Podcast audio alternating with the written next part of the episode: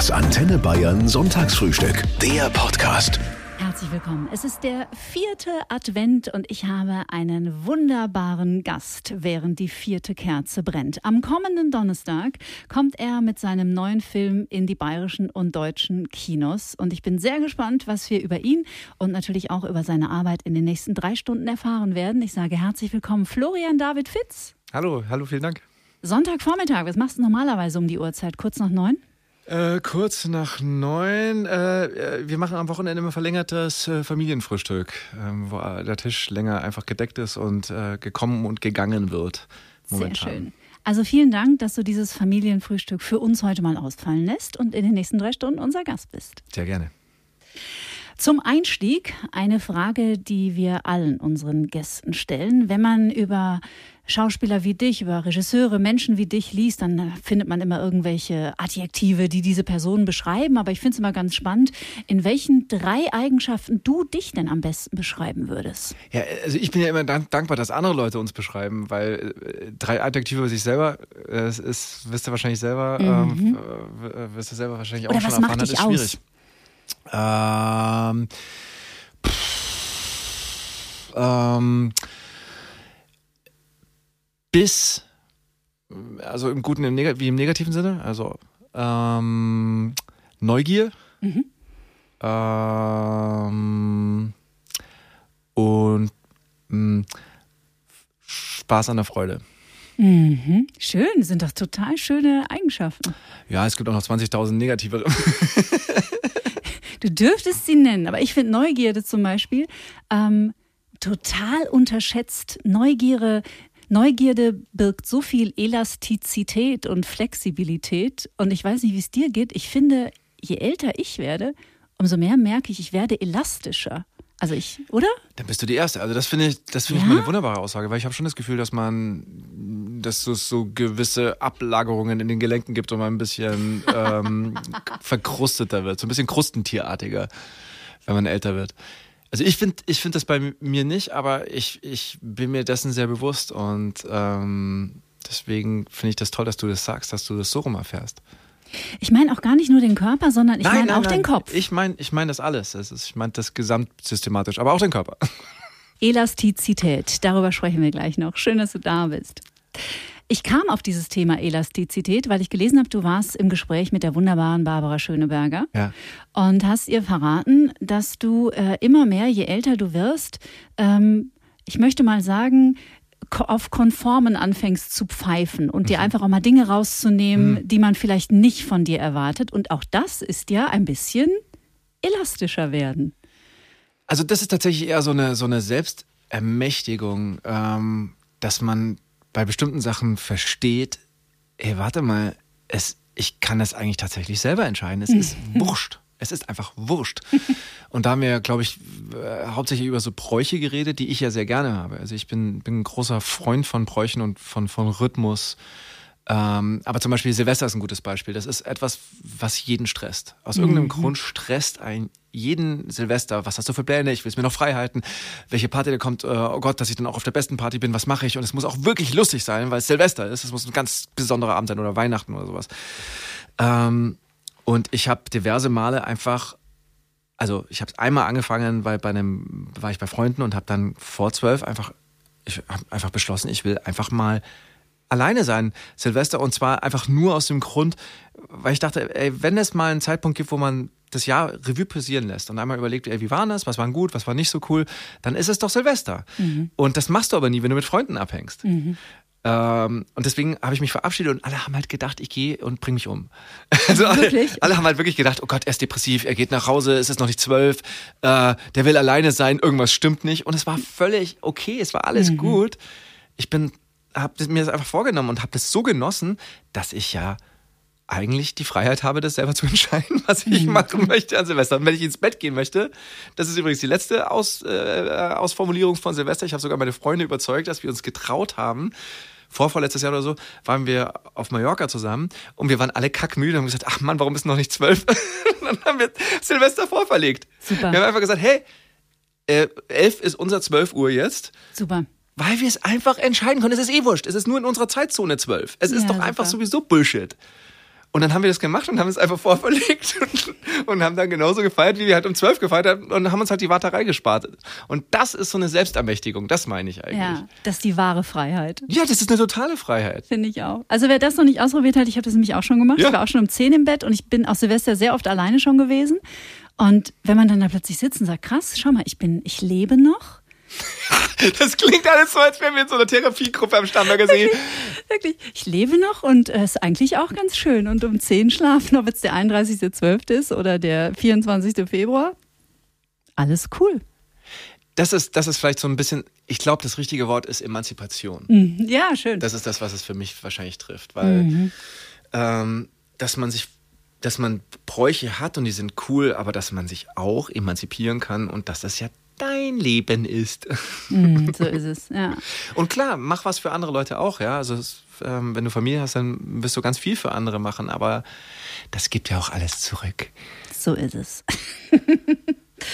Es ist kein Zufall, dass du ausgerechnet heute da bist, denn am kommenden Donnerstag startet dein neuer Film in den bayerischen und in den deutschen Kinos. Er trägt den wunderbaren Titel Oscars Kleid. Ähm, Bevor ich jetzt versuche, diese Geschichte zusammenzufassen, und ich habe den Film schon gesehen und habe mich tief, tief, tief berührt. Ich finde es ein super wichtiges Thema. Der Zeitpunkt ist exzellent. Magst du in deinen Worten vielleicht den Menschen sagen, worum es in dem Film geht?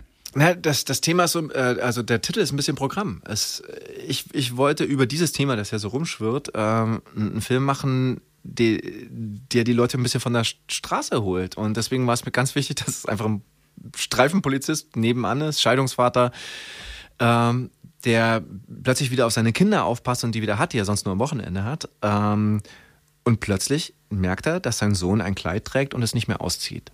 Und damit fängt erstmal das an. Und dann gerät er in eine Art, auf eine Art von Rutschbahn, was da alles schon hinter seinem Rücken stattgefunden ist, ähm, dass, dass er da wirklich reinrutscht in diese Situation und wie geht er damit um und rauszufinden, was überhaupt passiert ist und ist das alles überhaupt richtig oder falsch.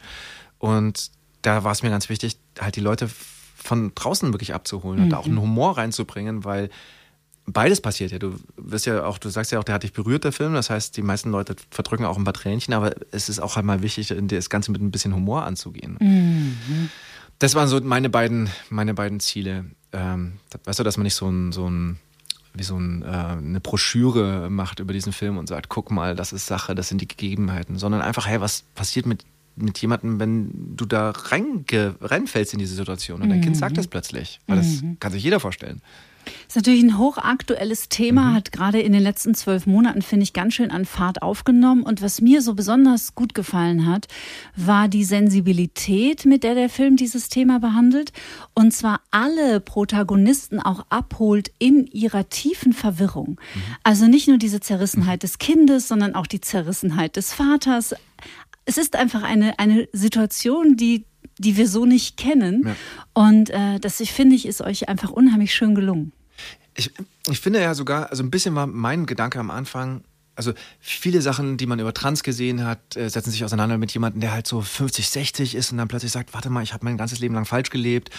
Oder jemand, der Teenager ist und, und plötzlich der Körper sich verändert und, und, und man macht dann so eine psychische innere Reise. Und ich habe gedacht, ich mache es jetzt mal anders.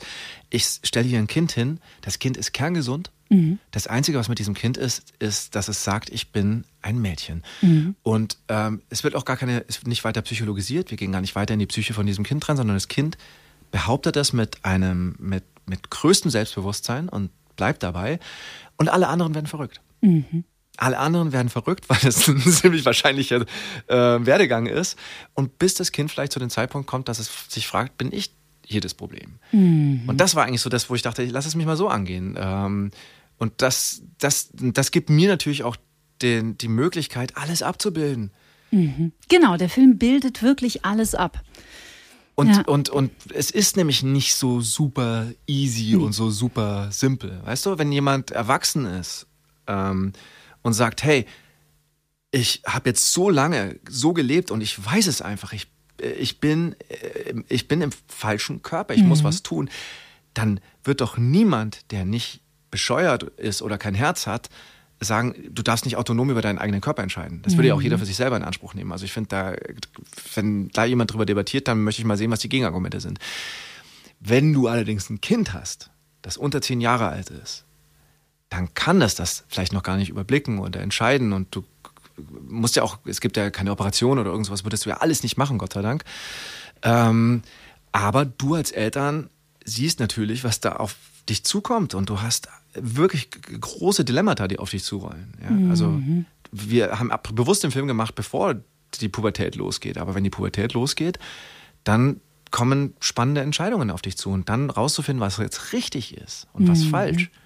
Das ist eben gar nicht so leicht. Und mit allen Eltern, mit denen wir gesprochen haben, die in dieser Situation waren, die haben das eben ganz offen und ganz weich und verletzlich haben sie sich da gemacht in, mhm. und, und haben das erzählt und haben gesagt, also erstmal bist du wie vom Kopf gestoßen, weil es wie eine Art von Trauerarbeit ist, weil die mhm. Kinder sind dann oft ganz radikal.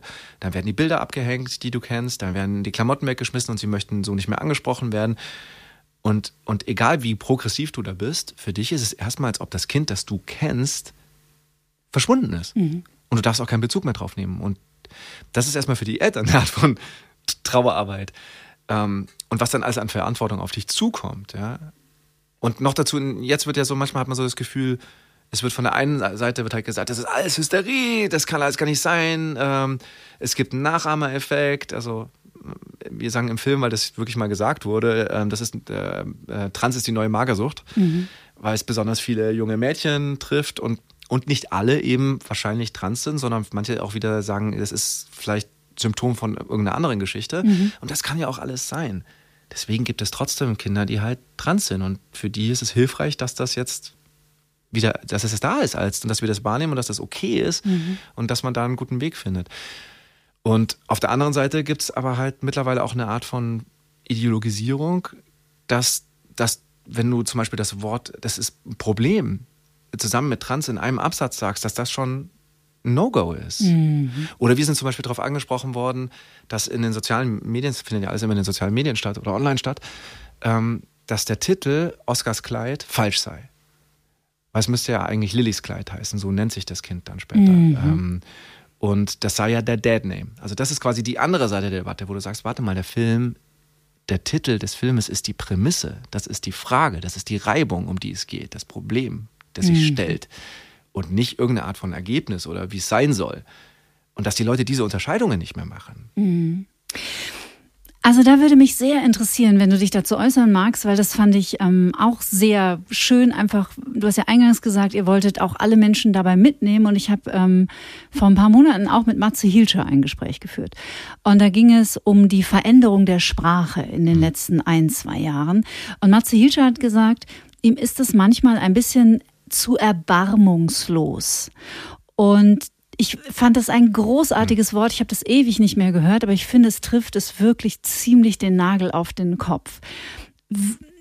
Empfindest du das oder hast du Verständnis für die Menschen, die sagen, ich komme in dieser, ich komme nicht mehr mit. Ich habe da irgendwie habe ich einen Zug verpasst. Ich komme in der Gender-Debatte nicht mit. Ich, ich weiß nicht mehr, was darf ich sagen, wie muss ich es formulieren. Wenn ich das falsch äh, ausdrücke, dann gibt es einen Shitstorm.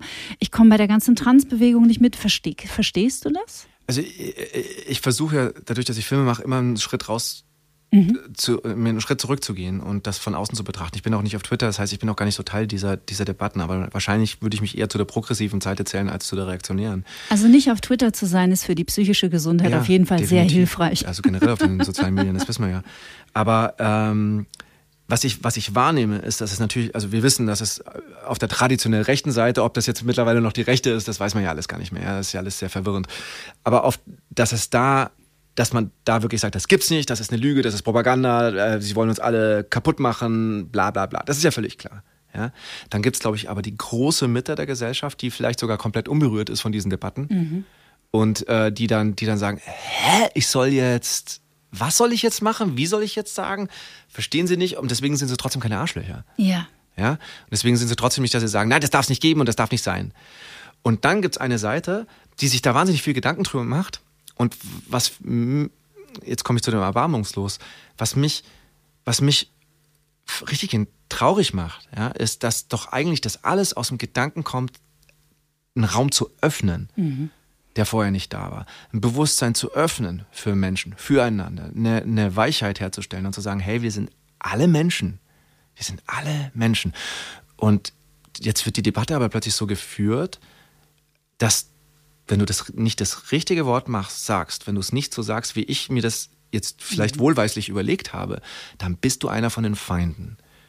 Und du erkennst nicht, dass es sehr wohl Leute gibt, die wirklich vielleicht, wenn du es so sagen möchtest, in Anführungszeichen deine Feinde sind, die wirklich ein anderes Ziel haben als du.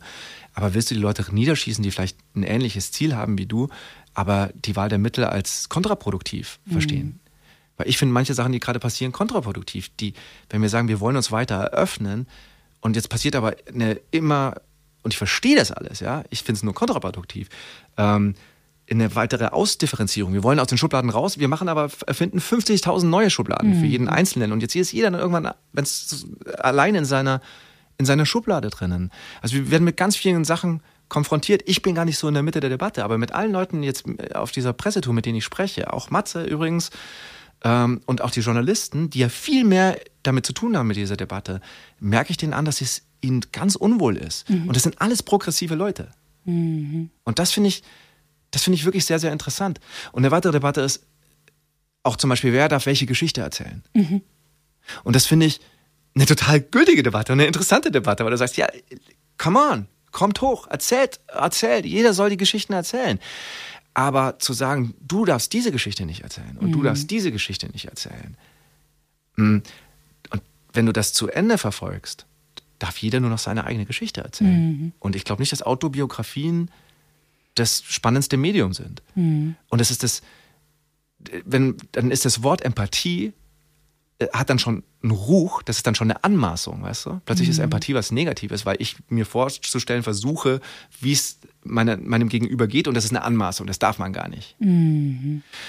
Und dann finde ich, dann sind wir in einer sehr, sehr, sehr, sehr problematischen Zone, weil das ist genau so wichtig an, also wenn es irgendwas Wichtiges gibt an unserem Beruf, dann ist es genau das, sich vorzustellen, man wäre jemand anders oder in den Schuhen von jemand anderen, äh, äh, in dieser Situation zu sein, wie dieser Vater, der man nicht ist, die Tränen von dem zu weinen und, die, und mit ihm zu lachen und nach 90 Minuten kurz mal was anderes gesehen zu haben.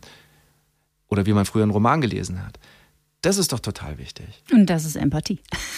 Ja, und, und all dies ist eigentlich im, im, im, unter dem Vorzeichen von, von Gemeinsamkeit und Miteinander und Menschenfreundlichkeit und es geschieht aber irgendwas, was quasi das Gegen, das fühlt sich an wie das Gegenteil. Ja, ist Und das macht mich irgendwie verwirrt und verwirrt mich zutiefst. Aber da hast du bestimmt mehr zu sagen als ich.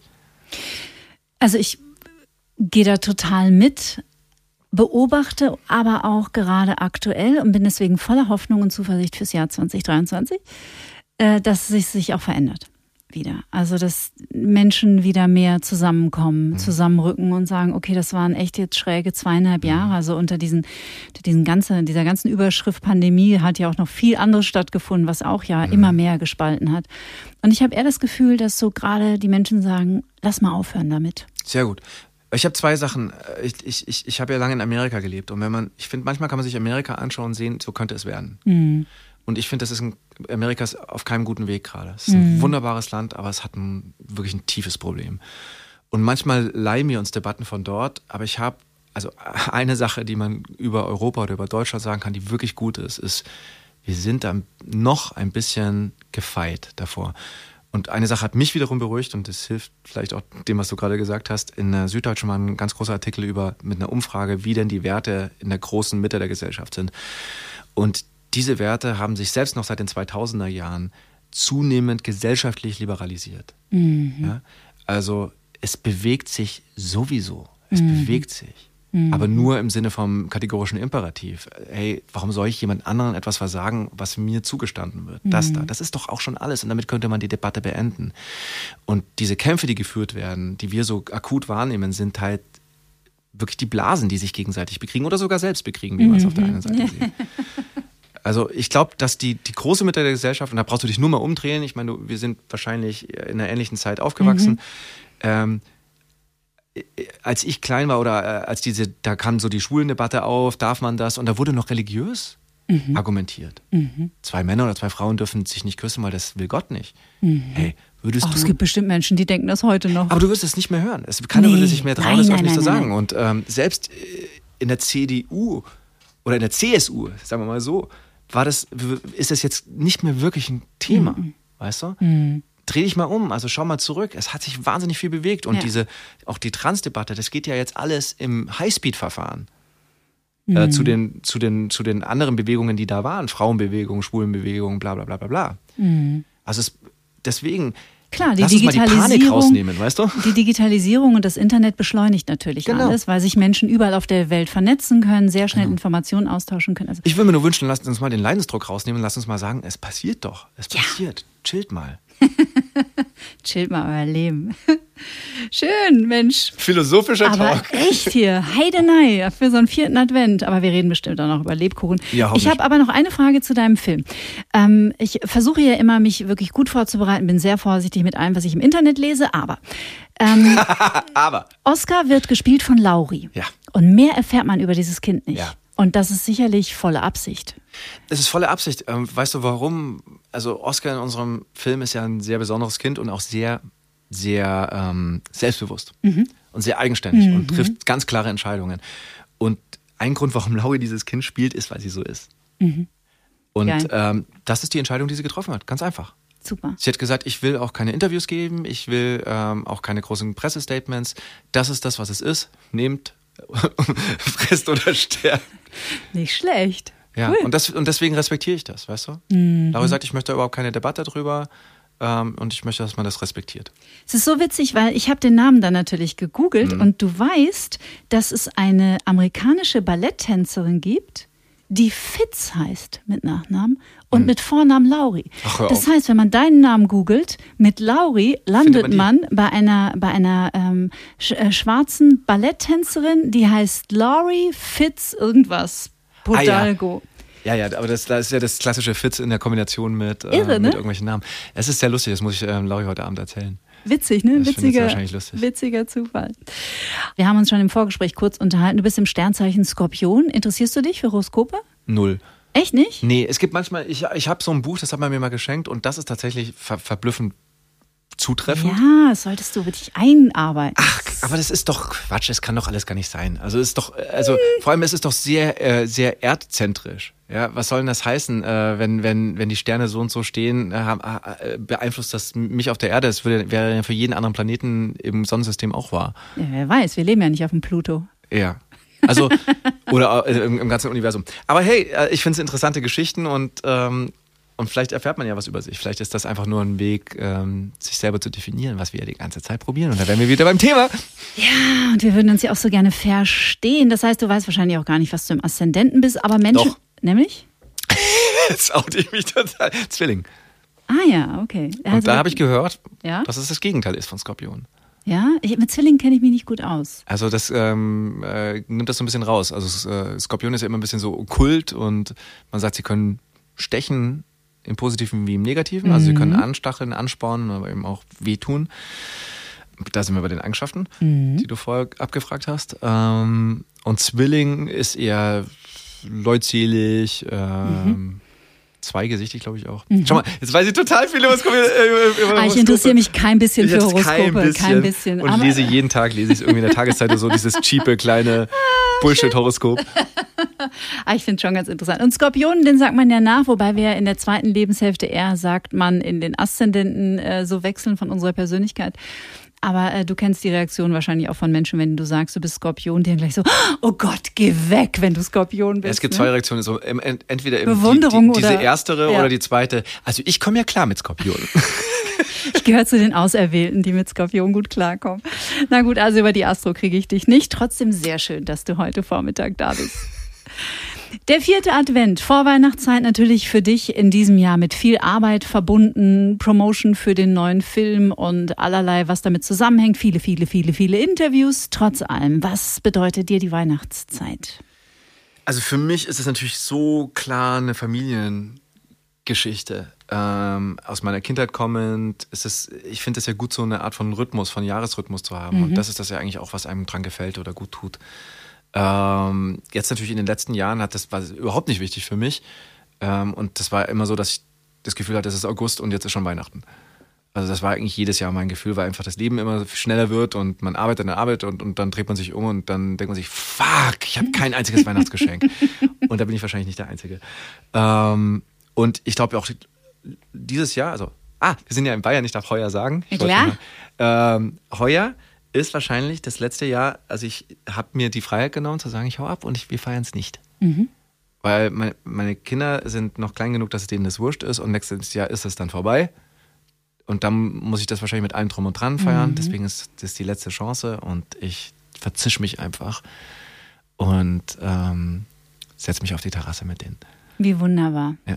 In die Sonne oder in die Berge? In die Sonne und die Berge. Wie schön. Mehr wird an dieser Stelle nicht verraten. Du bist ein Mensch, der sein Privatleben echt gut schützt, was ich total verstehen kann und zu 100 Prozent respektiere, was ja in deinem Beruf schon schwer genug ist.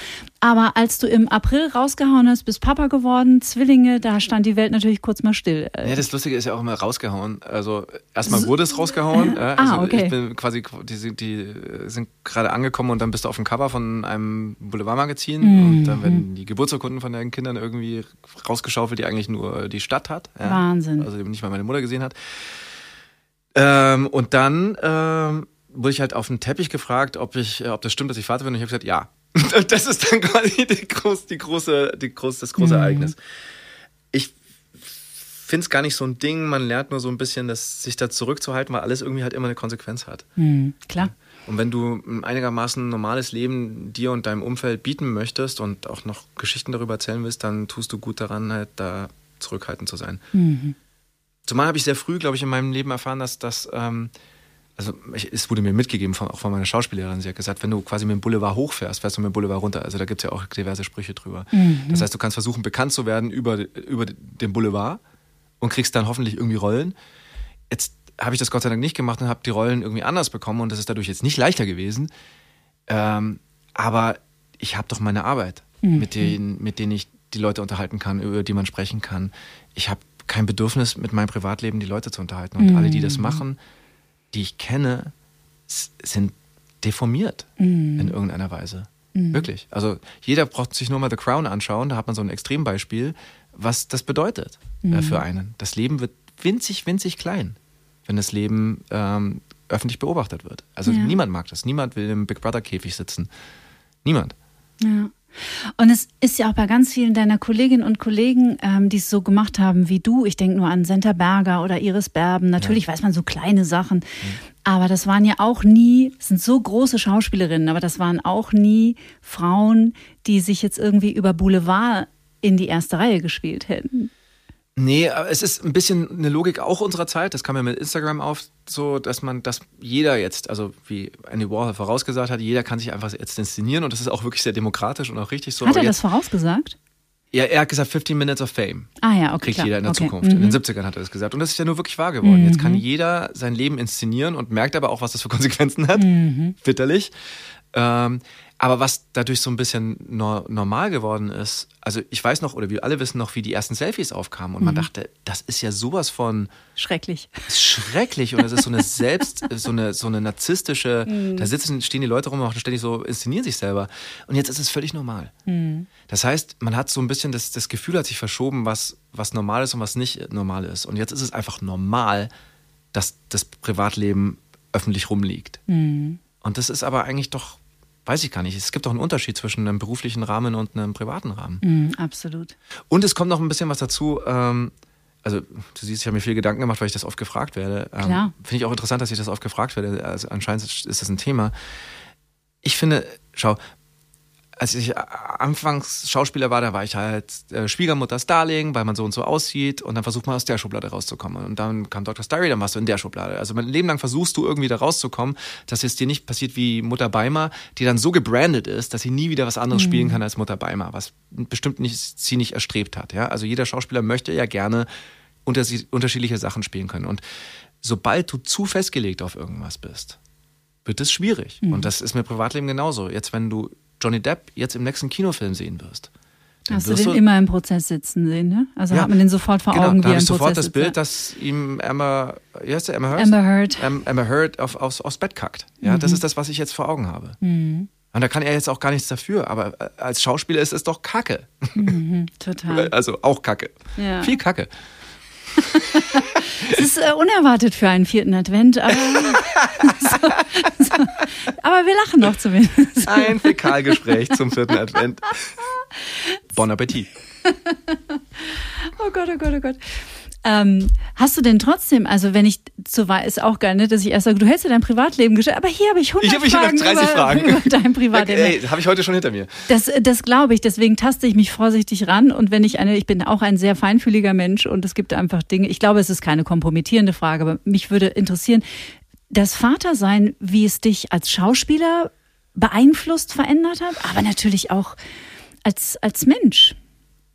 Also ich, ehrlich gesagt, es ist jetzt nicht die schwerste Aufgabe, sich das vorzustellen. Mhm. Ja, also ich habe, glaube ich, schon erhe erheblich schwere Sachen gehabt, die ich mir vorstellen musste, ähm, Mhm. ALS zu haben, äh, ähm, Sterbehilfe in Anspruch zu nehmen, ein Mathe-Genie zu sein, was ich bei Gott nicht bin, äh, Tourette zu haben, was auch immer. Ja, äh, das ist ja so ein bisschen der Job. Ähm, und, und Oscar habe ich witzigerweise ja gespielt und geschrieben, bevor äh, ich Vater war. Aber insofern weiß ich gar nicht, ob es mich als Schauspieler verändert. Ähm, als Menschen verändert dich das natürlich. Aber gar nicht so sehr, dass du dich im Charakter veränderst, sondern dass sich die Achse deines Lebens einfach verschiebt. Und das ist ja vielleicht auch ganz gut. Du drehst dich halt nicht mehr so um dich selber. Klar. Und das finde ich aber grundsätzlich gut. Äh, Und ich kann bestimmte Sachen nicht mehr sehen. Also das, was Leute immer so erzählen. Ich kann tatsächlich einfach, ich habe ähm, Handmaid's Tale habe ich angeschaut und dann Ja. irgendwann geht sie, äh, eine flüchtet über einen Grenzfluss mit einem Säugling im Oh ja, Arm. die Szene ist Ende dritte Staffel, glaube ich. Und ich musste abschalten und seitdem habe ich es nicht mehr angeschaut. Mhm. Ich konnte es mir nicht, ich konnte es mir physisch nicht anschauen. Und ich bin echt, also hartgesotten. Ich liebe Horrorfilme und so weiter. Ich Mhm. mir, ich, es ging einfach nicht. Es ist ein bisschen wie so Höhenangst, die plötzlich da ist, die nicht. Oder genau, ich gehe in die Berge, bin jetzt in der, komme an so eine Stelle, die blöd ist, wo was passieren könnte. Und jetzt denke ich mir plötzlich, ja, sag mal, bist du eigentlich bescheuert? Was passiert, Irre, wenn du ne? hier runterfällst? Früher hätte ich ja gesagt, ja gut, dann ist halt vorbei. Interessant. Das sind so Sachen, die sich ändern. Ich glaube, das ist echt so ein bisschen unserer Neurobiologie geschuldet, Ja. dass wir sofort in so ein, jetzt haben wir Verantwortung für so ein oder zwei kleine Wesen und jetzt tickt die Uhr anders und dann kommt so was, so was ganz Urinstinktives wahrscheinlich nach vorne und Es, sagt, es fühlt sich wirklich was, Nicht. es fühlt sich wirklich was so Kleinhirnmäßiges an. Also es ist nichts, was man sich ausdenkt. super spannend, super spannend. Hundemensch bist du auch. Ja. Aber der kommt mit in die Berge. Der kommt mit in die Welt. Jack Russell Terrier ist die Rasse, die hat dein Herz erobert. Was macht denn Jack Russell aus? Oder ist ein Parson Russell? Parson ne? Russell, Jack Russell sind die Kleinen. Genau, mit den längeren Beinen. Parson Russell sind die ich habe dich mal gesehen in einem. Münchner Stadtteil, den ich jetzt nicht verrate, weil das würde zu viel über dein Privatleben verraten. Hab, aber im Sommer habe ich dich mal gesehen. Im Grünwald. Es war nicht im Grünwald, ähm, aber auf jeden Fall mit deinem Parson Russell. Ja, ähm, äh, äh, ja, das ist der zweite, den ich habe von der Rasse und ähm, die sind auch ganz schön anstrengend, aber sie sind einfach auch wahnsinnig witzig. Die sind witzig, ne? Und schlau. Ich, ich, ich glaube, sie sind clever. Sie sind nicht unbedingt klug, aber sie sind clever. Und ähm, also bestimmte Brain-Aufgaben löst er nicht, weil er einfach viel zu ungeduldig ist. Aber sie sind einfach eigentlich fast immer gut gelaunt und haben ein sehr expressives Gesicht und einen irgendwie witzigen Charakter und deswegen mag ich, mag ich das. Und sind ja einfach Rudeltiere und laufen halt, das Schönste, was du mit dem Hund machen kannst, ist halt, wenn er dabei sein darf. Total. Und den kannst du echt überall mitnehmen und deswegen ist das eigentlich total toll. Ein Flieger auch vor allem, ne? Der ist unter 8 Kilo. Ja, er kratzt da so. Ja. Er muss Ja? immer Diät halten. Kriegt drei Tage nichts zu essen und nichts zu trinken, bevor wir fliegen. So ist das leider als Schauspielhund. Sorry. Als Insta-Hund. Als Insta-Hund, genau. Sehr, sehr nett. Das heißt, geht er mit dir auch äh, auf Promotour und hast ihn auf Teppichen mal dabei? Nee. Nee, ich hatte ihn einmal auf Teppich dabei, das ist dann doch ein bisschen hektisch für ihn. Ja. Äh, nee, ich hatte ihn heute fast mitgenommen, aber ich habe gedacht, das ist was, heute Abend ist Premiere, äh, was machen wir denn da? Uh, das müssen wir rausschneiden, heute Abend ist ja gar nicht Premiere. Schneide ich raus, kein Problem. Das ist kein Problem. Du hättest ihn herzlich mitbringen können, weil ich habe einen Husky, der äh, natürlich. Der könnte aber in diesem Studio nicht existieren. Hier hat es nämlich ungefähr 28 Grad. Ja, das stimmt. Ähm, äh, er liegt sich, also die legen sich tatsächlich, das ist wirklich abgefahren, obwohl der ist ja domestiziert, der ist ja hier geboren und alles. Ne? Und die sibirischen Sommer übrigens auch bis 40 Grad heiß Ja, tatsächlich. Ähm, aber jetzt bei so einem Wetter, wie wir es momentan haben in Bayern, legt er sich tatsächlich raus auf den Balkon und rollt sich zusammen. Der bleibt da nicht ewig liegen, aber so 20 Minuten, eine halbe Stunde und dann kratzt er einen auf. Ja, aber der hat ja auch den besten Pelz an. Absolut. Aber so richtig heiße Tage sind nicht cool für den.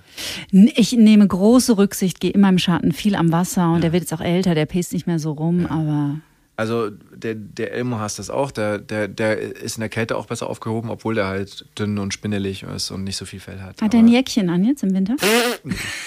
Hör mal. Hör Wo mal, kommen wir denn da hin? Ist doch ein Hund. Nee, der bewegt sich so viel, der, dem wird nicht kalt. Ja, süß, sehr schön. Ich ähm, würde dich bitten, wenn du Lust hast, ich beginne drei Sätze Ja. und du bringst diese drei Sätze zu Ende. Ja. Hast Bock? Ja, äh, Geht wirst so. du schon sehen. Also spon mit Spontanität gesegnet. Ähm, so, jetzt pass auf. Ja, pass auf. Das Schlimmste, was ich je zu Weihnachten geschenkt bekommen habe, war. Ähm, ich habe ein schlimmes Geburtstagsgeschenk und sie werden mich dafür hassen. Ähm, ich habe Wanderstöcke geschenkt bekommen und alle meine Freunde wissen eigentlich, dass ich Equipment hasse. Ich bin der Anti-Equipment-Mensch. Ich finde, jeder Sport, der zu viel Equipment braucht, macht mich wahnsinnig. Deswegen war das sehr, sehr lustig. Ich komme immer noch an meine Grenzen, wenn ich Wanderstöcke geschenkt bekomme. Äh, äh, in andere sein zu lassen. Jeden dritten Tag komme ich Ja. an meine Grenze. Andere sein zu lassen. Andere sein zu lassen und nicht ständig irgendwie Verbesserungsvorschläge für mich und andere zu haben. Das ist der Skorpion in dir. Ah, furchtbar. Für das Jahr 2023 wünsche ich der Welt. Oh, wow. Also, wie lang ist die Liste? Ähm, sie dürfte sich ein bisschen langsamer drehen. Ja, Ein bisschen weniger Panik. Wieder ein bisschen. Lass uns mal vielleicht drei Tage die Woche die Nachrichten auslassen und oder vielleicht mal die Sonntagszeitung nur lesen. Wir erfahren schon alles, was notwendig ist. Und lass uns alle mal wieder ein bisschen chillen und sehen, dass wir echt im gemeinsamen Boot sitzen. Und vielleicht, dass man dann auch nicht die wichtigen Sachen vergisst, weil ähm, so richtig geil läuft es ja mit der Umwelt auch nicht, ja. Ohne dass ich mich jetzt auf einer Landebahn festkleben möchte. Ähm, da denke ich mir so, hey, warte mal, das, das funktioniert ja nicht so ri- richtig gut, wenn du durchs Meer schwimmst und du hast irgendwie drei Zahnbürsten und fünf Plastik und einen Tampon äh, im, im Mund. Ähm, Dann merkst du ja, warte mal, irgendwas läuft nicht so geil. Und wir würden es hinkriegen, es würde ja gehen. Aber da kommt immer irgendwie ein Scheiß, mit, dem wir, mit dem wir uns jetzt auseinandersetzen. Also das wünsche ich mir. Tatsächlich ein bisschen mehr unser, unsere Klarsicht, die wir ja eigentlich auch haben, umsetzen zu können. Ja? bisschen weniger Reptilienhirn. Ah, aber das ist natürlich viel erwartet von uns, weißt du. Wir können zwar sehr klar denken, aber was wir machen, ist die andere Frage. Hm. Vielleicht ist es zu viel erwartet, weißt du? Ich glaube noch an die Menschheit. Ich habe sie noch nicht ganz aufgegeben. Ja, also wenn du, wenn du wahrscheinlich weit genug weg gehst vom Planeten Erde, ist das alles wurscht.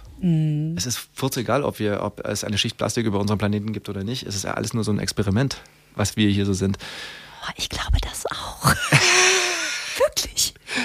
Und das entspannt mich schon manchmal ein gen- Ich bisschen. habe das schon genauso, ich habe das schon genauso gesagt. Ich glaube, wir sind das Experiment. Nein, es ist, schau, das hat die, die, die Natur, weiß ich nicht, vermutlich noch, also es gab noch nie so eine Ausstülpung von, von, von Gehirn in der Natur und irgendein Viech wurde halt jetzt mal gesegnet mit diesem Gehirn und hat damit unfassbar tolle Sachen bewerkstelligt, äh, wahnsinnig tolle und ist aber trotzdem immer noch ein Tier irgendwo. Ja. Und das ist dieser Widerstreit, also und das kann doch auch überhaupt nichts dafür, dass wir so sind, wie wir sind, weißt du? Also es ist mit offenen Ausgang. Vielleicht digitalisieren wir uns alle in, äh, in 100 Jahren und laden uns alle irgendwie hoch ähm, und die Erde regeneriert sich und wir können da quasi dann im Digitalen eine ideale Welt herstellen oder auch nicht. Also who knows? Wir wissen es einfach nicht. Wir wissen es nicht.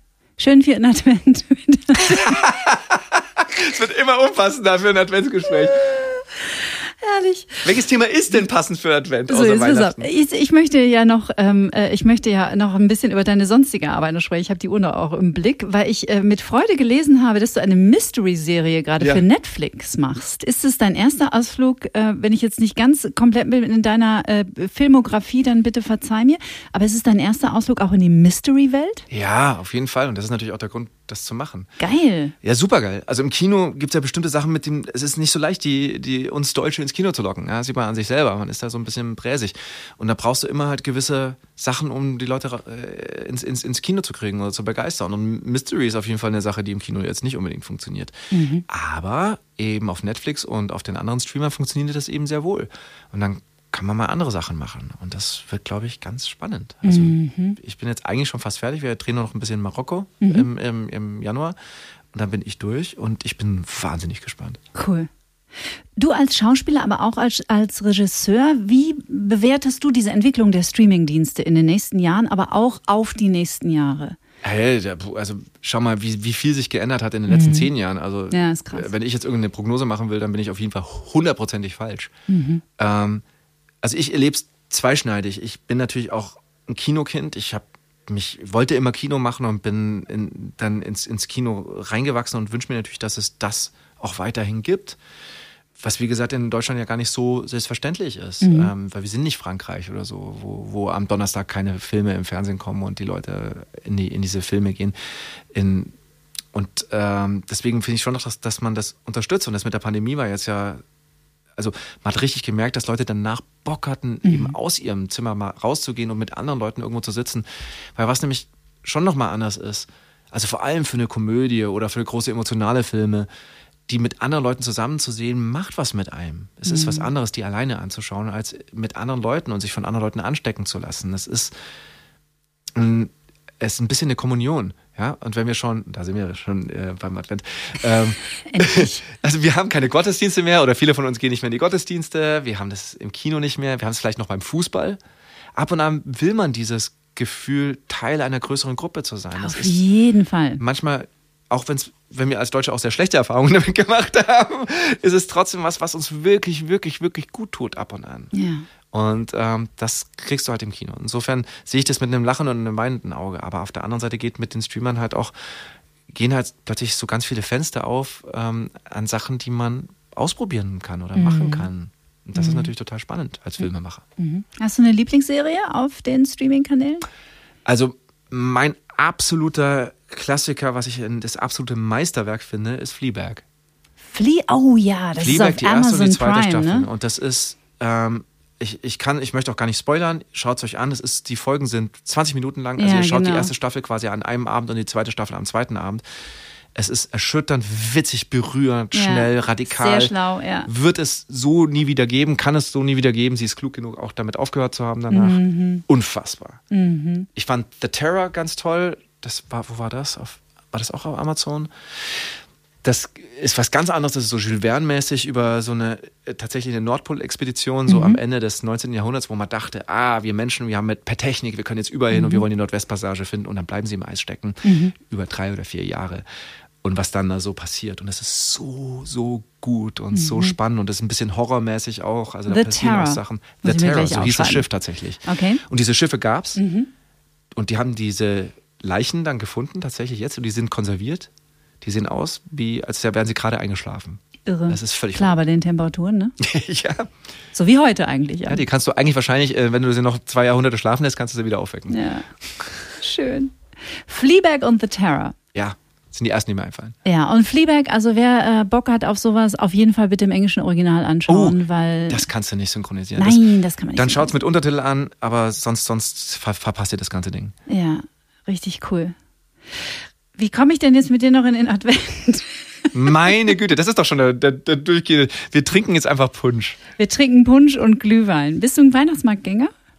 Äh, war ich früher total, Mhm. aber diese ganzen Sachen, das ist, wird einem auch so ein bisschen, bleibt einem auch so ein bisschen versagt. Diese ganzen Sachen, die man früher so genossen hat, wie die Wiesen Mhm. oder auf dem, auf dem Adventsmarkt oder auf dem Weihnachtsmarkt, so Christkindlmarkt heißt er bei uns. Aber wenn du dir jetzt ein Bart stehen lässt und da sitzt eine schwarze Brille auf und eine Wollmütze, erkennen dich die Leute? Nee. Also jetzt erstmal ist es im Winter ziemlich dunkel und ich würde einfach gegen den nächsten Glühweinstand Nein, laufen. keine schwarze Sonnenbrille, sondern so eine, so eine Nerdbrille. Weißt du, so eine dicke schwarze Nerdbrille. Ja, irgendwie schon. Ja? Irgendwie schon. Es ist auch nicht, es ist ja, ist ja nicht so, äh, also es gab schon wildere Zeiten. Es ist jetzt nicht so, dass man da, dass man irgendwie äh, belagert wird und so, aber ähm, auf der Wiesen mich jetzt besaufen, wie man Ja, halt früher ist in ja der Gruppe klar. sich besaufen wollte, das ist, macht einfach keinen Spaß. Das ist Ja. wie tanzen, wenn alle dir zuschauen. Wenn du als einziger Mensch tanzt und alle gucken dich an. So fühlt sich's an. Also, ja, Geht so. geht so. nee, ich, ich mag das schon echt gerne, aber ich mache das dann alles jetzt wieder, wenn, wenn der Nachwuchs ein bisschen größer ist. Ja, das verstehe ich. Weißt du? Weil dann sehe ich es durch ihre Augen und dann ist der Zauber auch wieder da. Ja. Die Familie Fitz ist natürlich in Bayern sowieso ein Riesenthema. Das ist auch bekannt. Da brauchen wir gar nicht näher drauf einsteigen. Trotzdem hätte es, wäre eine andere Berufswahl denkbar gewesen für dich? Auch Tierarzt oder Astronaut oder so? Also mein Vater hat sich sehr gewünscht, dass ich das Hotel übernehme. Also ich, wir sind jetzt, glaube ich, alle sehr froh, dass meine Schwester das gemacht hat und mein Schwager, die, die machen das sehr gut und ich wäre da vielleicht auch falsch aufgehoben gewesen. Aber das war eigentlich traditionell, muss der Bur äh, das, das, das fortführen. Ähm, damit der Name weiter existiert. Du, das ist ja alles so. Als Ja. wären wir so, eine Königs, so ein Königshaus. ähm, Aber ich weiß nicht, ob das realistisch war. Und als ich äh, aus der Schule rauskam, wusste ich überhaupt nicht, was ich machen sollte. Ich Mhm. wollte gerne Musik machen und ich wollte, ähm, ich habe gerne gemalt und gezeichnet und ich wollte gerne spielen. Also da war ich wirklich ratlos. Aber jetzt bin ich wirklich froh, dass ich, was hätte ich denn gemacht, wenn ich gezeichnet hätte? Ich wäre bestimmt nicht jetzt auf die Akademie gegangen oder sowas ähm, und wäre freier Künstler geworden, hätte ich auch wirklich keine Lust drauf. Dann wäre ich irgendwie Grafikdesigner, auch ein Horror. Ähm, Mhm. Dann bin ich Schauspieler, wo auch mal gedacht hat, man, das wird eine Katastrophe alles. Ähm, und schau, jetzt bin ich ja glücklich und kann jetzt auch schreiben. Mein Beruf hat sich ja quasi aufge, Ja. aufgesplittert. Ja. Haben sich neue Fachbereiche ergeben für mich. Und ich glaube, ich spreche im Namen sehr vieler, die uns jetzt gerade zuhören. Auch wir sind glücklich und dankbar, dass du Schauspieler geworden bist und Regisseur und Autor. Du hast der Welt, das meine ich ganz ernst, da schmier ich dir keinen Honig um den, um den Bart, du hast der Welt viele schöne Filme geschenkt. Oscars Kleid ist ein weiterer davon. Schaut ihn euch an, ist wirklich ein ganz süßer Film. Und ähm, ich wünsche dir von Herzen, dir und deiner Familie, schöne Weihnachten. Ja, danke dir auch. In der Sonne, in den Bergen, wo auch immer das sein wird. Genau das. Und ähm, freuen uns, mehr von dir zu hören im Jahr 2023. Ja, danke. Florian David Fitz, alles Gute. Tschüss. Das Antenne Bayern Sonntagsfrühstück. Der Podcast. Jede Woche neu. Jetzt abonnieren oder folgen für mehr spannende Gäste und entspannte Gespräche.